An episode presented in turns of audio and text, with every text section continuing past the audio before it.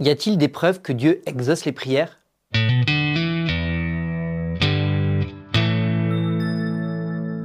On pourrait citer d'innombrables exemples de guérison, de réussite aux examens, de repentance et de pardon, de relations restaurées, d'enfants affamés nourris, de factures payées et de vie et d'âmes sauvées par la puissance de la prière. La réponse est donc oui. Il y a beaucoup de preuves que Dieu exauce les prières. La plupart sont cependant anecdotiques et personnelles, alors que beaucoup ne prennent en compte que les preuves observables, mesurables et reproductibles. Les Écritures enseignent clairement que Dieu exauce les prières. Jacques 5, verset 16 dit que la prière du juste agit avec une grande force. Jésus a appris à ses disciples que si vous demeurez en moi et que mes paroles demeurent en vous, vous demanderez ce que vous voulez et cela vous sera accordé. Jean 15, verset 7. 1 Jean 3, verset 22 fait écho à cette vérité. Quoi que nous demandions, nous le recevons de lui parce que nous gardons ses commandements et faisons ce qui lui est agréable. Les Écritures sont remplies d'histoires de prières exaucées. Citons seulement les exemples d'Élie qui prie que le feu descend du ciel dans 2 Rois 1 au verset 12, de la prière d'Ézéchiel pour la délivrance dans 2 Rois 19 19 et de celle des apôtres pour le courage dans Acte 4 verset 29. Ces récits écrits par les témoins des événements constituent des preuves claires de réponse aux prières.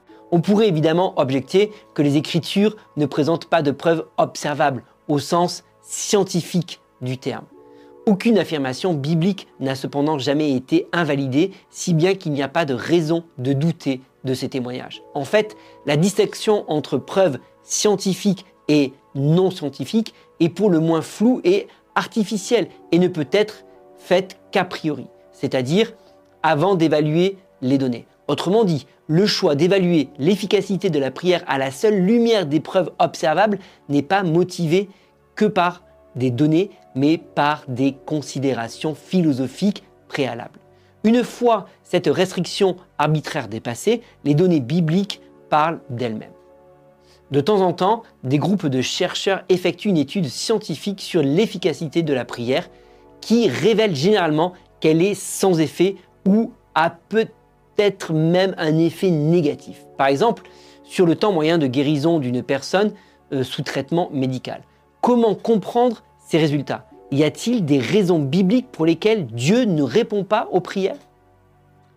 Le psaume 66, verset 18 dit Si j'avais eu l'injustice en vue dans mon cœur, le Seigneur ne m'aurait pas exaucé. 1 Jean 5, verset 15 ajoute que, quelle que soit notre demande, nous recevons ce que nous avons demandé à Dieu si nous obéissons à ses commandements. Jacques écrit Quand vous demandez, vous ne recevez pas parce que vous demandez mal dans le but de satisfaire vos passions. Jacques 4, verset 3. Les péchés non confessés et les mauvaises motivations font donc partie des raisons pour lesquelles certaines prières ne sont pas exaucées. Une autre raison possible est le manque de foi, mais qui la demande avec foi, sans douter, car celui qui doute ressemble aux vagues de la mer que le vent soulève et agite de tous côtés qu'un tel homme ne s'imagine pas qu'il recevra quelque chose du Seigneur. Jacques 1, versets 6 et 7. Hébreu 11, verset 6 fait aussi de la foi une condition préalable à une relation avec Dieu, que la prière au nom de Christ présuppose toujours. Or, sans la foi, il est impossible d'être agréable à Dieu, car il faut que celui qui s'approche de lui croit que Dieu existe et qu'il récompense ceux qui le cherchent. La foi est donc nécessaire pour que nos prières soient exaucé. Enfin, certains critiques de la foi chrétienne prétendent que puisque Jésus a dit à ses disciples Vous demanderez ce que vous voudrez, toutes les prières devaient être exaucées. Cette critique passe cependant complètement à côté des conditions à cette promesse. Dans la première partie du verset, si vous demeurez en moi et que mes paroles demeurent en vous. Ce passage nous demande donc clairement de prier selon la volonté de Dieu.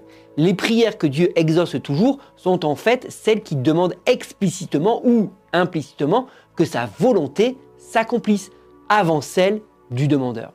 Jésus lui-même a fait une telle prière dans le jardin de Gethsemane. On la retrouve dans Luc chapitre 22 verset 42. La prière de la foi faite avec humilité laisse ouverte la possibilité d'une réponse négative. Ceux qui ne prient pas ainsi mais expriment une réponse n'ont pas à s'attendre à être exaucé. Une autre raison pour laquelle tant d'études semblent montrer que la prière n'est pas efficace est qu'il est impossible d'éliminer les variables associées à l'état spirituel de ceux qui prient. Sont-ils seulement croyants?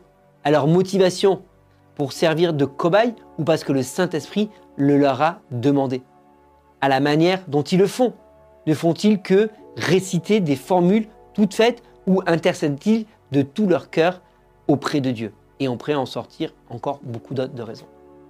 Même en éliminant toutes ces variables, l'essentiel du problème demeurerait si la prière pouvait être testée empiriquement pour mesurer ses résultats, il n'y aurait plus besoin de la foi.